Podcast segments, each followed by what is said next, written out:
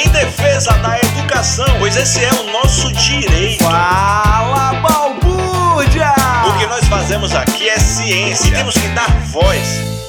Fala Balburdianes! Olha a gente aqui de novo iniciando mais um episódio do Fala Balbúrdia, o podcast da Assessoria de Comunicação da Universidade do Estado da Bahia. Eu sou Vânia Dias e vou apresentar o episódio de hoje com meu parceiro queridíssimo Danilo Cordeiro. Olá, Van! Olá, galera! Vem pra cá porque a balbúrdia tá no ar. Solta a campainha, Léo! Tá tudo caro. O aumento geral dos preços de bens e serviços tem provocado constantes reclamações por parte dos consumidores em relação aos preços, principalmente dos alimentos, dos combustíveis e do gás de cozinha. Essa onda de carestia tem como causa a inflação que voltou a assombrar a vida dos brasileiros. Para se ter uma ideia, somente em 2021 o índice ultrapassou os 10% quase o dobro do teto previsto pelo governo federal. Até o mês de maio deste ano, a inflação já acumula quase 12% em 12 meses.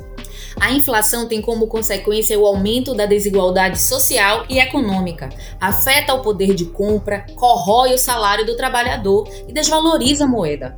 Um cenário nebuloso de fome e miséria que volta a assombrar o Brasil.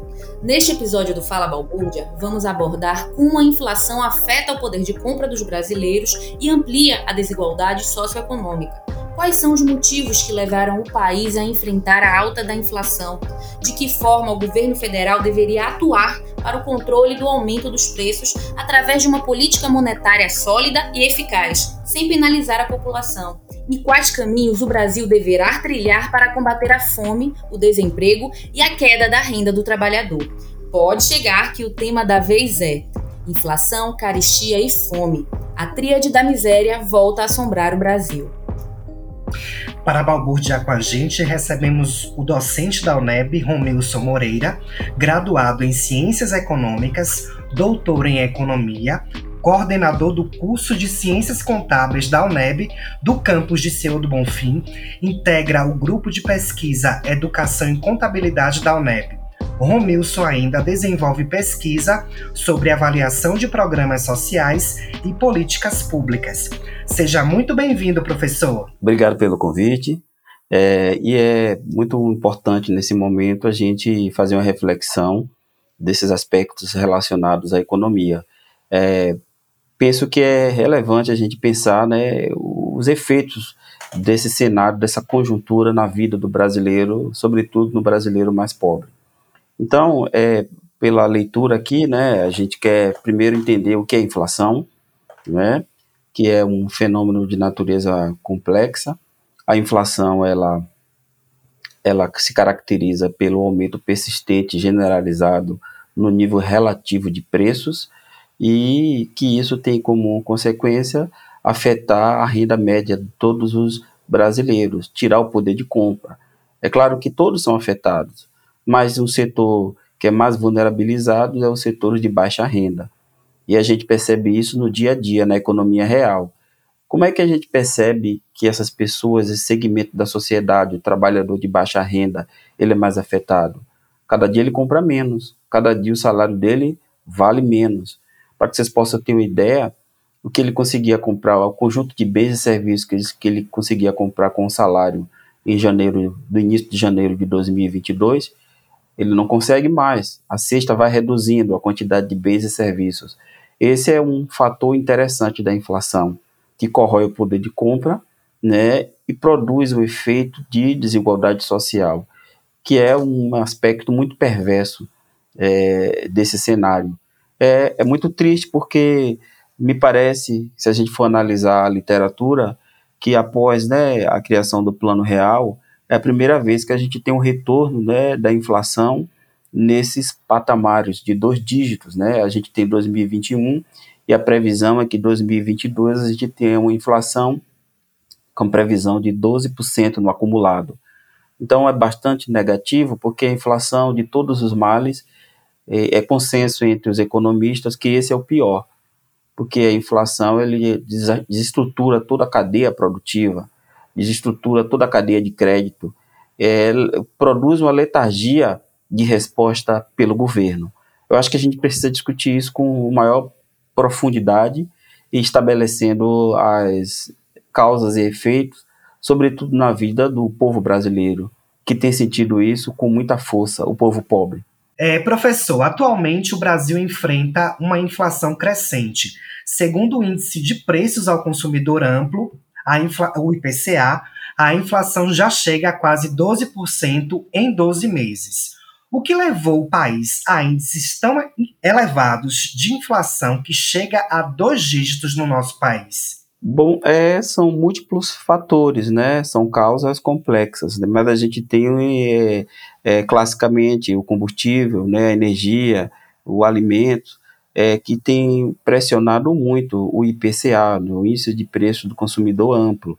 A gente tem os vilões, né, energia, alimentos, combustível, né, nesse cenário. É, o cenário atual, é, a gente pode traçar um, um panorama com dois momentos, que para mim é muito importante, porque a gente precisa, digamos assim, separar os efeitos.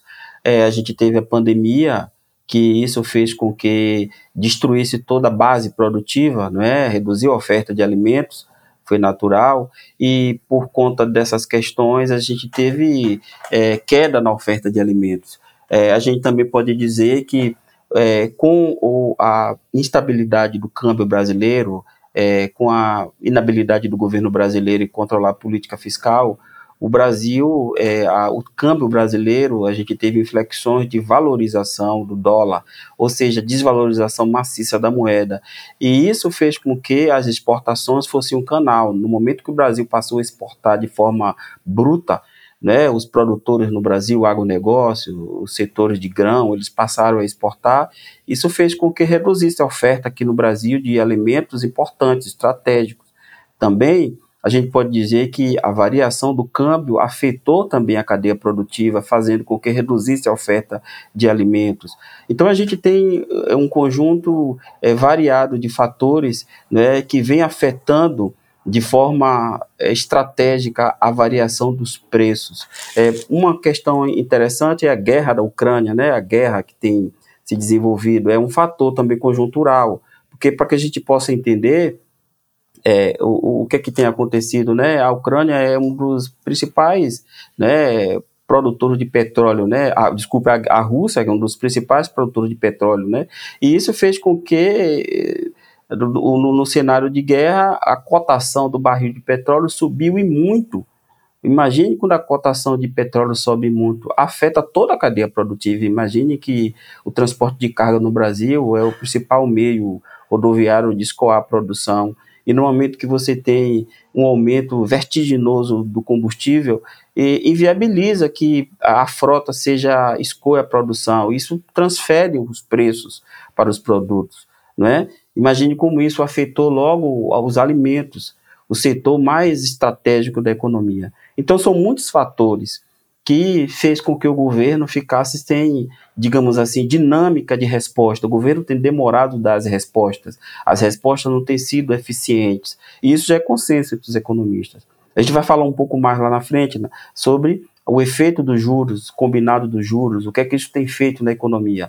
Mas a gente pode dizer que é, as causas são de natureza complexas e a gente pode mapear é, tantos elementos, né, como a, o, a, o, período da pandemia, a demanda de alimentos na China, a gente tem o, o câmbio que acabou afetando muito e é, fatores de natureza externa, de natureza interna, como a, a, a crise hídrica, né, a falta de energia, isso fez com que é, os custos é, pressionasse toda a cadeia produtiva, desorientou toda a cadeia produtiva. Então, assim, é, o governo ele tem se mostrado bastante inábil para responder no tempo correto, lembrando que esse fenômeno não é um fenômeno de natureza fácil de ser solucionado. E o governo tem demonstrado não ser eficiente nas respostas à altura sobretudo é, com medidas alternativas para melhorar a vida da população brasileira. Professor, estava aqui te ouvindo, né? E o quanto é importante né, é, trazer sempre um especialista para falar sobre essas temáticas, para a gente conseguir perceber é, a dimensão do que tudo isso significa, né? É, você estava trazendo aqui alguns fatores, né, que, que, que desencadeiam né, a, a, inflação, por sua vez a caristia, né, que por sua vez a fome, né, voltamos a falar de fome no Brasil. E aí, claro, tem a pandemia, né, que, destru, que, que destruiu toda a, a, a base produtiva, né, se falou sobre isso, a instabilidade do câmbio, falou também sobre a guerra da Ucrânia, sobre a crise hídrica, olha quanta coisa, né? É, como pensar que uma guerra lá entre a Rússia e a Ucrânia afetaria o Brasil de tal forma, né? Como é importante que a gente faça essas conexões. Né? Nós, nós não estamos sozinhos no mundo, as coisas que acontecem ao nosso redor estão todas interligadas e todas têm, claro, interferência sobre o lugar onde estamos e sobre a forma como vivemos. Né? E aí você fala sobre essa desorientação da cadeia produtiva. E esse desgoverno que a gente vive hoje, ele não só provocou essa desorientação, como ele alimenta essa desorientação, né, no momento em que é omisso, no momento em que não sabe lidar com tudo que está acontecendo, né? Existe existe muito aí de não, existe muito da ignorância, do não saber fazer, existe muito da levianidade, a gente precisa dizer isso também. Então acho que tudo isso acaba em um, um bolo inteiro aí trazendo a gente de volta para essa linha da miséria, trazendo a fome de volta para o nosso país. E, e, a gente vai falar mais sobre isso lá na frente, mas eu queria trazer esse ponto porque eu acho que é importante que a gente perceba né, todas essas conexões. É tudo muito importante para a nossa história, para o que a gente vive, para o cenário né, que estamos inseridos. E aí eu trago aqui é, uma próxima pergunta, né, ainda falando aí sobre a inflação como, como um, um, um, aspecto, né, uma, uma questão que ela é muito devastadora, sobretudo para a classe trabalhadora, né, para as famílias que sobrevivem aí com uma renda mensal. Né? Esses grupos eles são mais sensíveis à inflação. Né? Eu queria que você explicasse para a gente por quê. Né? Por que, que a inflação, você começou a falar isso lá na frente, mas explicar melhor para a gente por que, que a inflação impacta de maneira diferente né, as classes mais ricas e as classes mais pobres. Ah, sim. É, a inflação ela reduz o poder de compra, ela tira o poder aquisitivo. É, ela cria uma, uma, um cenário de incerteza nos agentes econômicos. Todos são afetados. Agora, é claro que a classe média consegue se proteger mais, por ter renda, por ter previsibilidade de alimentação, por ter segurança alimentar garantida. Agora, as classes né, C e D, que são as classes é, mais vulneráveis da economia, elas são afetadas na forma é, da sua sobrevivência diária, porque o assalariado, ele quando ele recebe o salário, está tudo mais caro. Então, cada dia ele compra menos. E quanto mais tempo ele fica com o dinheiro na mão, o recurso na mão, mais esse recurso vai perdendo valor. Então, a inflação é um fenômeno devastador de desigualdade social, porque ele puxa a pobreza. Digamos que a gente aumenta a insegurança alimentar e a previsibilidade dessas pessoas para que você possa entender, imagine que você tem um setor da economia desempregado, que não consegue retorno à atividade produtiva, com a inflação é, e com as políticas que o governo tem adotado, isso cria um, um cenário de mais recessão, onde a gente tem a combinação de perda de poder aquisitivo para quem está desempregado e perda de renda para quem está empregado, porque até aquele que está empregado ele tem dificuldade em pressionar o patrão para aumentar o salário, porque o cenário é negativo, ele não tem como pressionar, ele também perde, todos perdem e aquele que está desempregado e aquele de baixa renda, ele acaba perdendo mais. Então a inflação, ela, ele traz, o, o, esse indicador, né, é, traz um efeito nefasto para toda a cadeia social e afeta muito mais os pobres. Os pobres, eles já são afetados, né, cotidianamente, por uma série de fatores. E esse setor é o segmento da sociedade que mais precisa do governo e quanto menos o governo é, faz ações para reduzir a, o efeito da inflação, mais eles são afetados. Eu diria até que a gente tem, Vânia, a questão eleitoral. Né? A questão eleitoral tem feito com ser um, efeito também agravador da inflação. Porque parece que o governo está muito direcionado para a reeleição né? E no momento que o governo fica com um olhar muito focado na reeleição, ele perde os instrumentos de regulação da economia. Me parece que a agenda do governo, a, agora, a agenda atual do governo, todas as forças do governo é pensar na reeleição e esquece os instrumentos de coordenação da economia, porque às vezes esses instrumentos são impopulares, porque às vezes esse instrumento perde voto, porque às vezes esse instrumento é, são remédios amargos. Então, assim, eu, eu, eu penso né, que o, o indicador, o cenário econômico também é mais um elemento que tem agravado a inflação. Né, a letargia do governo, a demora na resposta, a agenda confusa. É uma agenda confusa, o mercado não confia no governo. No momento que o dólar começa a se valorizar, no momento que o câmbio perde o controle, é, os investidores estão dizendo que ele não confia no governo. Sempre que a gente tem taxa de câmbio valorizada, né, é um sintoma de que o governo não vai bem. Porque os agentes econômicos, e, e, aí quando eu falo agentes econômicos, eu falo os investidores institucionais, as grandes empresas, os empresários, essas pessoas elas são capazes de gerar emprego, elas que vão colocar dinheiro na economia, recursos na economia para movimentar a base produtiva, mas elas precisam confiar no governo. Né? E quando elas não confiam no governo, elas vão buscar é, recursos especulativos, outros aspectos da economia que retiram o dinheiro da base produtiva. Então a gente tem, assim, é, digamos, um diagnóstico bastante negativo do governo atual. Né, um diagnóstico bastante negativo, e isso é um consenso entre os economistas, né, a gente já tem uma corrente de economistas que é, tem essa leitura, que faz essa leitura, que a resposta do governo está sendo muito ineficiente num momento tão, digamos assim, de, num momento de tanto risco em que a sociedade brasileira é, no estágio que a sociedade brasileira passa, né? Professor, é, para manter o nível de inflação esperado, o governo brasileiro faz uso da política monetária por meio da taxa básica de juros, a chamada Selic. Assim, caso o Banco Central do Brasil observe que a inflação corre o risco de superar a meta, a tendência é de elevação da taxa desses juros. Como esse mecanismo utilizado pelo governo afeta o consumo da população e haveria outras ferramentas que o governo poderia lançar mão para o controle de preços sem penalizar tanto a população, sobretudo aquelas mais pobres? Era isso que eu queria saber reforçando, professor, essa pergunta dele, eu fiquei me perguntando isso também o tempo inteiro. Eu falei, não tem nada que possa fazer para frear, por exemplo, combustível. Não existe um limite para isso. A gente vai, daqui a pouco, estar tá pagando 20 reais no litro de gasolina, é isso? Existe essa liberdade, né? Fiquei pensando sobre isso. Ai, me ajude aí a entender. então vamos, né, colocar luz a, a esses enigmas, né? Porque a Selic, é o Sistema de Liquidação em Custódia, taxa básica de juros da economia, ela tem um efeito é, muito forte, que é um, é um, instrumento clássico da política monetária. O COPOM, né, que é o Comitê de Política Monetária, eles utilizam a Selic com o intuito de reduzir as pressões inflacionárias. Toda vez que o governo aumenta a Selic, na verdade ele enxuga a liquidez do sistema, torna o custo do crédito muito mais caro. Então, se ele torna o custo do crédito mais caro, a ideia é reduzir o consumo. Porque no momento que você reduz o consumo, você reduz as pressões sobre os preços e, em tese, há uma tendência de queda dos preços para aliviar a pressão inflacionária.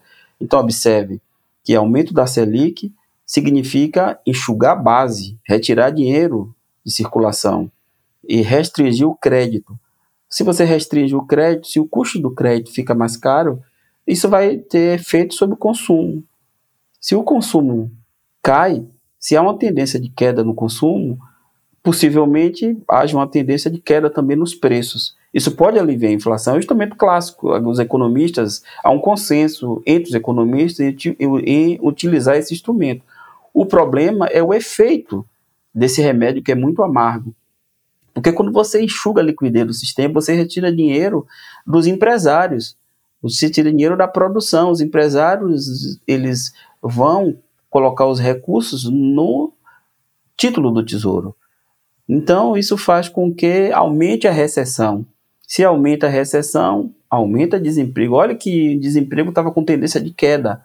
É interessante, é, Danilo Masvânia, porque em 2020 a gente tinha uma Selic de 2%, a taxa de juros era negativa. Olha como é interessante isso. Com 2%, a gente tinha uma agenda, um caminho para o crescimento econômico. 2% é juro baixo.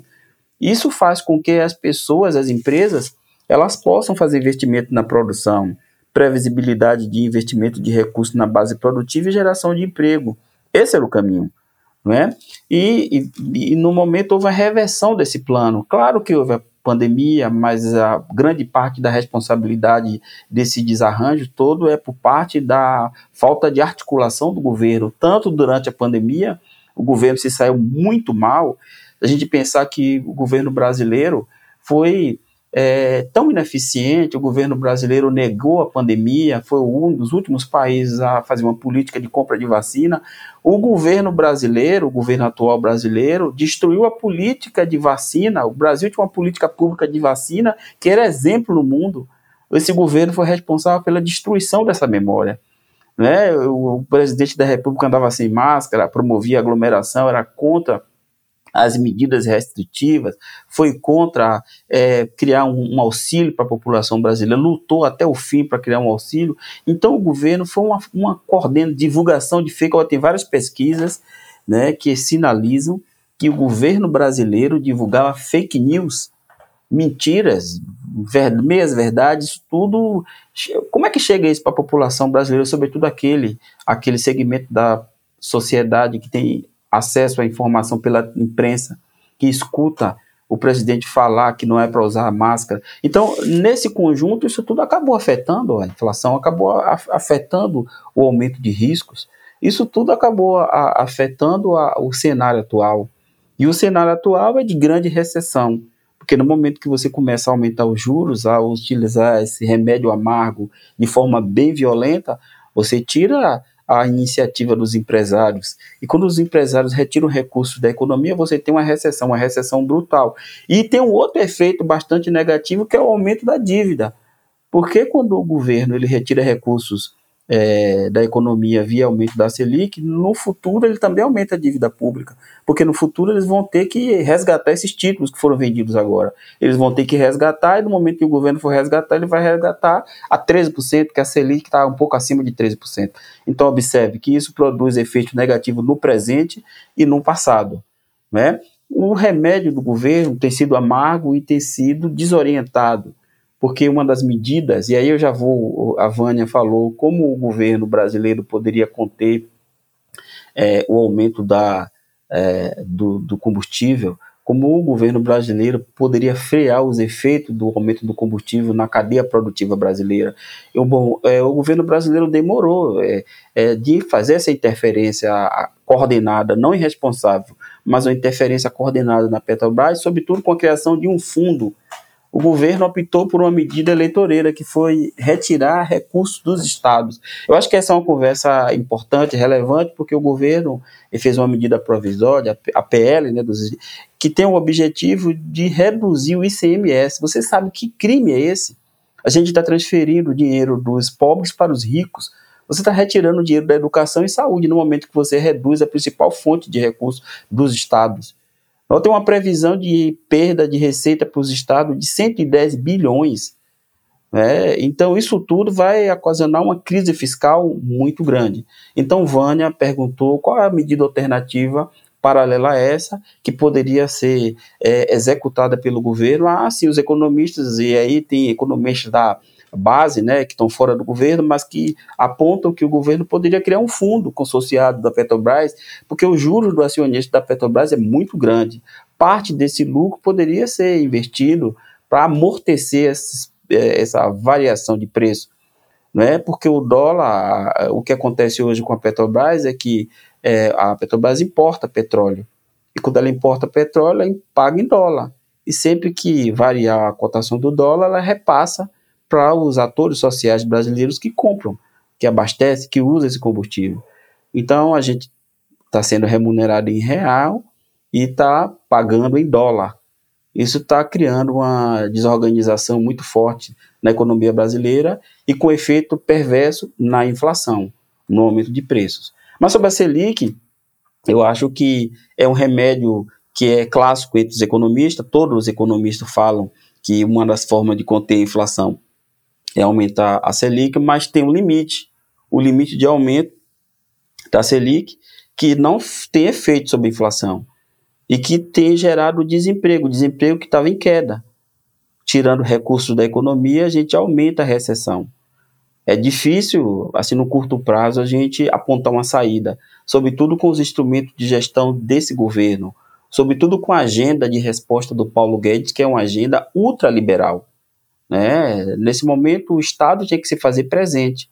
O Estado tinha que fazer política de transferência, política de amortizar essa, esses impactos sobre os grupos mais pobres. E esse momento é que o Paulo Guedes está dizendo que vai retirar dinheiro da economia. Por exemplo, não sei se vocês viram a discussão de privatizar. A privatizar os Correios, eu vi aqui um, um, um consultor dizendo que se privatizar os Correios, você vai demitir 20 mil pessoas. Como um cenário de desemprego, de recessão tão alta, você privatiza uma empresa pública? E aí o, o, instrumento de coordenação do governo, na minha visão, é equivocado, porque a empresa pública ela não pode dar prejuízo, mas ela não precisa dar lucros exorbitantes. A gente tem as empresas públicas que elas precisam servir a sociedade. Os bancos públicos é o instrumento regulador de crédito da sociedade. O banco público não é para dar bilhões de lucro, ele não pode dar prejuízo. Ele tem que apresentar resultado, e o resultado dele é com a sociedade brasileira.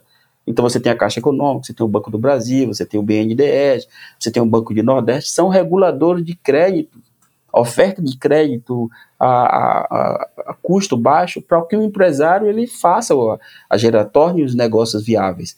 Então, eu acho que é para a gente pensar que o, o, o, legado que esse governo vai deixar para o próximo ano, né? Próximo ano, e como o caminho, os caminhos é, difíceis que o próximo governo vai ter que enfrentar. Eu tô aqui impactada com tudo que eu ouvi. Tô... Eu tô dando céu.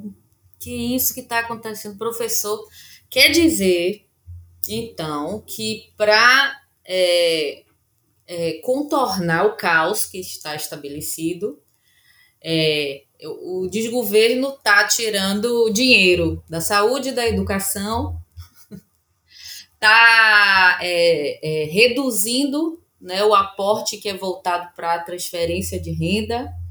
Então, ou seja, quem sofre com isso no final das contas é o pobre, né? É o trabalhador que ali vive com sua renda mensal, é isso mesmo que está acontecendo. Então a gente está no fundo do poço. Se não me engano, né, Van e professor, o, o imposto, né, o ICMS, ele é revestido em investimentos para saúde e educação nos estados. Acho que também vai uma parte para os municípios. Só que é, o governo limitando a cobrança desse imposto os estados perdem muito, muito dinheiro com isso. Sim, vai ter queda de arrecadação. Se tem queda de arrecadação, vai comprometer a saúde, vai comprometer é, educação, os municípios também serão afetados. E o que é mais importante, Danilo, isso não vai reduzir o preço do combustível. Houve um reajuste de 5% no combustível na gasolina e de 14% no diesel. O, o, o, o, veja bem, o diagnóstico está errado o diagnóstico para o aumento da, do combustível é o dólar, é a política de preço da Petrobras, não é o ICMS. O ICMS é a principal fonte de recursos dos estados. Então, no momento que o governo reduz de 28% para 17%, ele tira dinheiro. Fica parecendo, Danilo, que a gente está transferindo dinheiro dos pobres para os ricos. A gente está transferindo, tá transferindo dinheiro dos pobres para os ricos, né? A alternativa não é essa, é uma medida eleitoreira superficial e que vai arrebentar as finanças públicas, porque com queda de arrecadação, o governo federal ele vai ter que transferir dinheiro para os estados, para o município. Ele vai ter que transferir. Observe que todo esse problema está sendo jogado para frente após a eleição. Até o próprio governo, se caso ele consiga se reeleger, ele vai ter dificuldade. Porque quando o instrumento fiscal né? Quando eu digo instrumento fiscal, é receita e despesa. A despesa do governo é maior do que sua receita, e isso provoca um, um efeito violento no mercado. Porque toda vez que a despesa é maior que a receita, o mercado entende que o governo ele não tem condições de pagar as suas dívidas. E se o governo não tem condições de pagar as suas dívidas, o mercado faz pressão sobre o dólar, aumenta o dólar.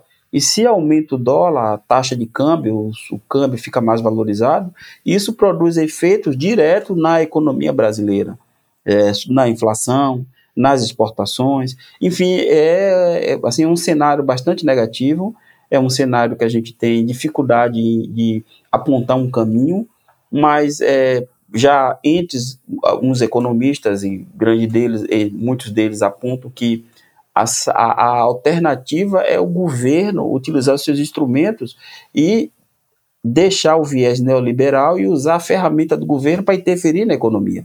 Os americanos, que nos Estados Unidos, que é o berço né, do neoliberalismo, o tempo todo eles usam dinheiro público na economia. Durante a pandemia, houveram os instrumentos keynesianos fortes. O governo Biden usou muito dinheiro público para ajudar a população, para ajudar o empresário. Observe que é, o governo americano, sempre em período de crise, mesmo sendo neoliberal, mesmo sendo berço no liberalismo, é, abre mão desse dogmatismo e faz o que é certo. E o que é certo é que os recursos públicos sejam colocados à disposição da sociedade com responsabilidade para reduzir e minimizar os efeitos da crise. É, é um cenário assustador. Né? Mas é, é para isso que existe aqui o Fala Balbúrdia, porque a gente sabe que conhecimento é poder. E olha quanto conhecimento a gente está passando aqui hoje, quanta informação importante, principalmente, gente, sobretudo nesse momento né, em que a gente está repensando é, é, é, esse lugar político que ocupamos no mundo. Esse é o momento de, de refletir sobre isso. É o momento de repensar voto. Né? Então, vamos utilizar a ferramenta que a gente tem, o instrumento que a gente tem, que é o conhecimento. É isso que nos empodera. Né? Então, a gente falou aqui agora sobre transferência de renda, né? em alguns momentos você citou né? a importância disso também, né? enquanto política de assistência social né? É um direito que assegura a sobrevivência das famílias em situação de pobreza, né? através do acesso à renda e a promoção da autonomia. Aqui no país tem o Auxílio Brasil, né? que foi um programa recém-formulado, né? que surgiu partir do fortíssimo Bolsa Família, que beneficia mais de 17 milhões de pessoas. Né? E aí, só para a gente entender como é que esses programas né, de transferência de renda perdem o efeito no combate à pobreza diante de uma inflação elevada como essa que a gente está vivendo no momento. E qual deveria ser a atuação do governo federal diante desse cenário? Então, é, essa, as políticas de transferência de renda, elas, elas nascem a partir de um diagnóstico de pobreza e o Estado brasileiro ele se compromete a transferir renda para aqueles que são mais afetados, aqueles mais vulneráveis.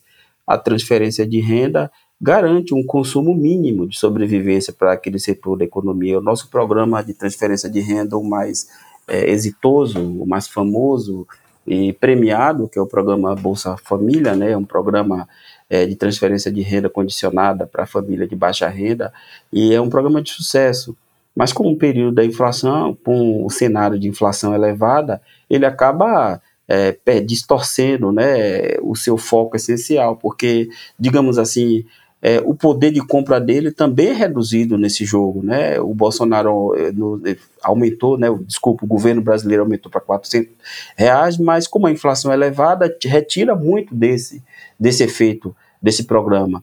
Então, é, é, a inflação, digamos assim, é, é o centro do debate atual. Né? Porque quando você tem a carestia como a, a economia real é, é, a economia que afeta a vida do trabalhador. O trabalhador quer saber de emprego, quer saber de renda, quer saber de preço baixo. É isso que faz a popularidade de um governo. Então, quando você tem um, uma inflação dessa de dois dígitos, né? quando você tem perda de poder de compra do salário, quando você tem redução das políticas sociais, quando você tem perda de transferência de renda, redução das políticas de transferência de renda, você tem uma equação muito perversa que é o que foi é, é, noticiado pela mídia na última semana, o aumento das quantidades de pessoas no Brasil que estão passando fome. Não é só a pandemia, não é efeito da pandemia. É a resposta do governo desorganizada.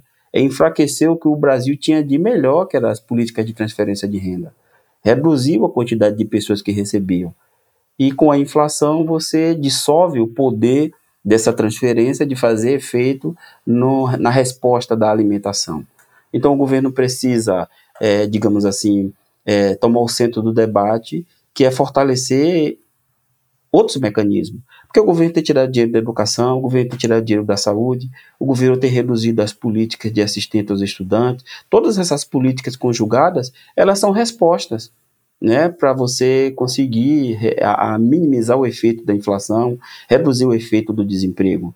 Né? Então, o governo ele tem atacado muito fortemente as instituições, as universidades, a pesquisa, né, os servidores públicos, É? Então, o conjunto desses ataques tem é, produzidos, tem produzido, digamos assim, um, um cenário né, de incerteza muito grande para os próximos anos. Porque é renda que você está tirando. Você está tirando renda. E o, o que alimenta a cadeia produtiva é o consumo. Com o consumo, você tem resposta para melhorar o nível de, de, o cenário da economia. Então, quando você começa a retirar renda, como você começa a atacar os principais setores que dão resposta à economia, você fragiliza, de uma forma geral, a estrutura da economia.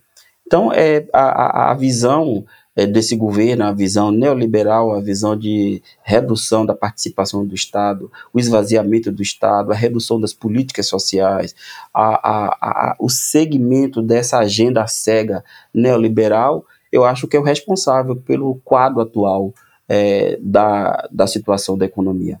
E a, a falta de resposta ineficiente está dentro desse contexto desse contexto que não entende como a sociedade brasileira precisa do Estado. Então, professor, vamos relembrar aqui um momento triste e difícil da nossa história também dentro do campo aí da economia que acaba interferindo, né, em todos os outros.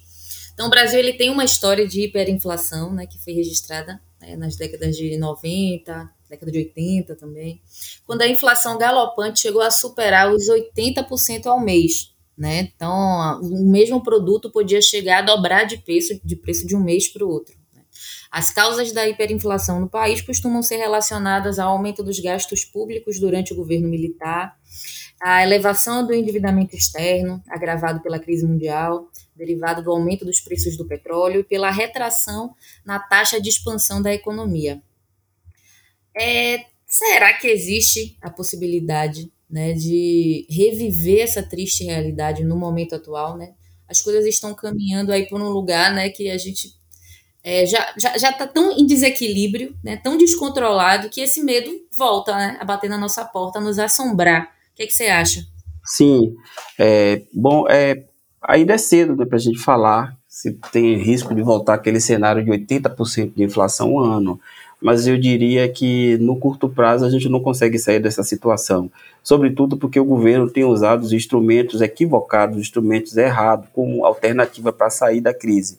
Basta lembrar que durante a década de 80 o processo inflacionário era tão violento que isso fazia com que, digamos assim, um preço era realimentado, reajustado cinco, seis vezes ao dia tem várias histórias de pessoas que iam comprar na padaria pela manhã um pão e quando retornavam na parte da tarde, três vezes já tinha aumentado o pão com relação a pela manhã.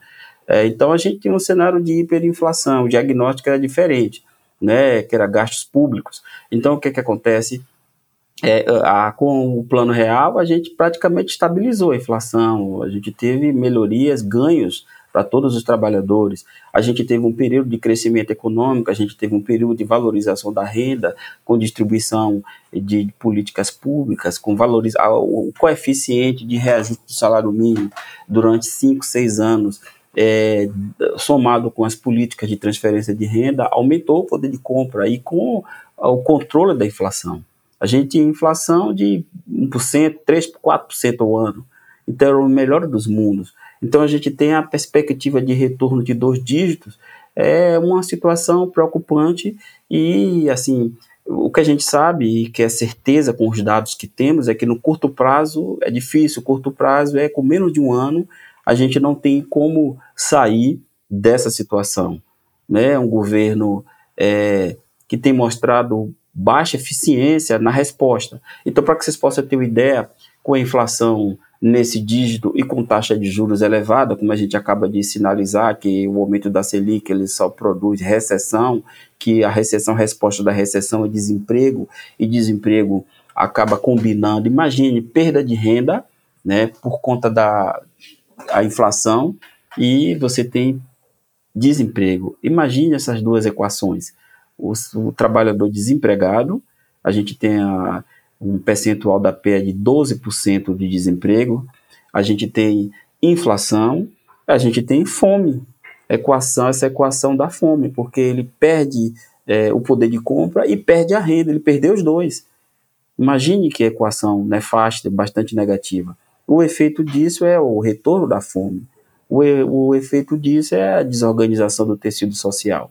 Então, é, no curto prazo, a gente não tem uma resposta para sair da crise. O que a gente sabe é que uma resposta do governo pode produzir um cenário positivo no próximo ano, 2023. A gente não sabe o governo, né, é, e o próximo governo, a agenda do próximo governo. Eu espero que a agenda do próximo do governo, agenda do próximo governo seja uma agenda de fortalecimento do Estado não é, com fortalecimento do setor público, investimento em educação, investimento em saúde, a gente espera, né, que a agenda do governo para 2023 seja uma agenda keynesiana. O que significa uma agenda keynesiana? O retorno do Estado ao centro do debate e que a gente possa apagar essa memória desse governo que foi muito negativa. Mas aí eu queria aproveitar então esse tempinho que, que a gente ficou aí é, para que você falasse né, para as pessoas que nos ouvem, né, é, enquanto é, economista, enquanto profissional que atua e que estuda essa área, que orientação você dá para as pessoas? A gente está vivendo, tá, as coisas estão tão difíceis, a gente não sabe como se equilibrar dentro de casa, dentro do, é, do orçamento que a gente tem disponível. Está né? Tá tudo muito atrapalhado. A gente não sabe mais, aí, a gente tem que escolher contas, a gente está vivendo assim, nessa sinuca de bico, como dizem. Que orientação você dá para que, mesmo diante desse cenário caótico, né, dessa economia caótica, a gente consiga minimamente se organizar, né, falando das nossas rotinas diárias, dos nossos compromissos financeiros, né, mensais. Ah, sim, Vânia, é, é difícil, né, porque a gente foi, digamos assim, afetado no que é mais importante, que é o nosso mundo real, o mundo do dinheiro, o mundo do consumo. E assim, quando a gente tem um cenário como esse, desemprego, de imprevisibilidade no futuro, de risco, é evitar supérfluo, é só o essencial. A vida passou a ser só o essencial. A gente tem que saber usar de forma racional é, o pouco recurso que temos e usar bem. É, mas é, é, é um cenário difícil o momento é difícil, porque afetou o real. Quando eu falo real, o real é o consumo diário, que as pessoas estão sem a base da sua economia, sem emprego, sem perspectiva. O jovem está sem perspectiva. Né? As universidades ficaram paradas quase dois anos, o ensino básico também. Então a gente tem uma situação caótica e é, a, a visão de curto prazo ela diz que a gente não vai conseguir sair dessa crise profunda no curto prazo e é, questões relacionadas com inflação, com juros, com desemprego, com recessão, que são questões que estão no bojo da análise macroeconômica. Eu acho que essas questões elas têm que ser resolvidas é, com o, o comprometimento do governo e a saída que esse governo, as medidas que esse governo tem adotado são medidas que não vão ajudar a população brasileira no curto prazo. Retirar recursos dos pobres para transferir para combustível, a gente já viu que não vai dar certo é o povo brasileiro, a sociedade brasileira, de uma forma geral, a gente está num momento bastante difícil, num contexto de bem imprevisível, e é contar com o real, né? Contar com o que a gente pode fazer. Nada de supérfluo, só o essencial. Mesmo não tendo esse essencial, é, o pouco que temos é para ser canalizado no que é mais importante para nossa vida. É, infelizmente, chegamos ao fim desse episódio do Fala Balbúrdia. Agradecemos muito aqui a presença do professor Romilson Moreira, professor. É, digamos que foi um, um, conhecimento né, de economia é, ter sua presença aqui hoje no Fala Balbúrdia, e uma aula mesmo. E agradeço muito a sua presença aqui, professor. Ah, eu que agradeço a, o convite, Vânia, Danilo, do projeto de vocês Fala Balbúrdia. Eu espero que esse debate é, traga luz a esse momento tão tortuoso que o brasileiro está vivendo.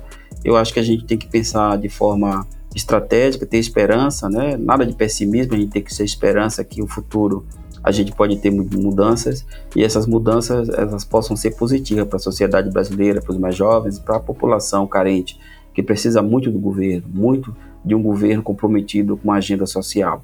Então, as leituras de economia, essa parte acadêmica, clássica, que fica no mundo do economês, elas são da universidade, mas elas têm que ser utilizadas em favor do mundo real, de pensar uma interpretação do que é difícil para que possa ser interpretado pelo trabalhador de forma simples.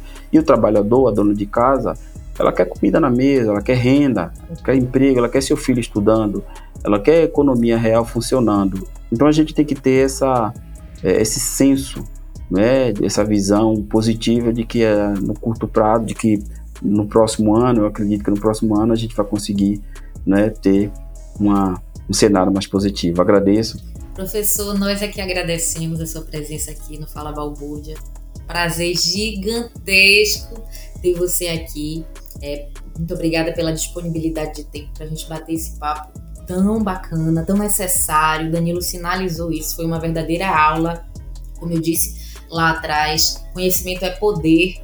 E hoje a gente está aqui porque o papel do Fala Balbúrdia também é esse, né? empoderar as pessoas, uni-las de informação para que elas construam seus próprios discursos, sua percepção política sobre a vida, para que elas entendam o valor da democracia, do aprimoramento e da manutenção da democracia. E isso a gente só consegue através do conhecimento. Então esse, esse episódio de hoje com certeza foi incrível e nos ajuda muito nesse processo de luta e de resiliência, sempre com esperança. Você que nos ouviu até aqui e gostou do conteúdo, pode interagir com a gente através das nossas redes sociais, oficialneb no Instagram, Facebook e Twitter, ou pelo nosso e-mail, ascom.neb.br. Ficamos por aqui e voltamos já já com o episódio Mara para você. Um forte abraço, galera!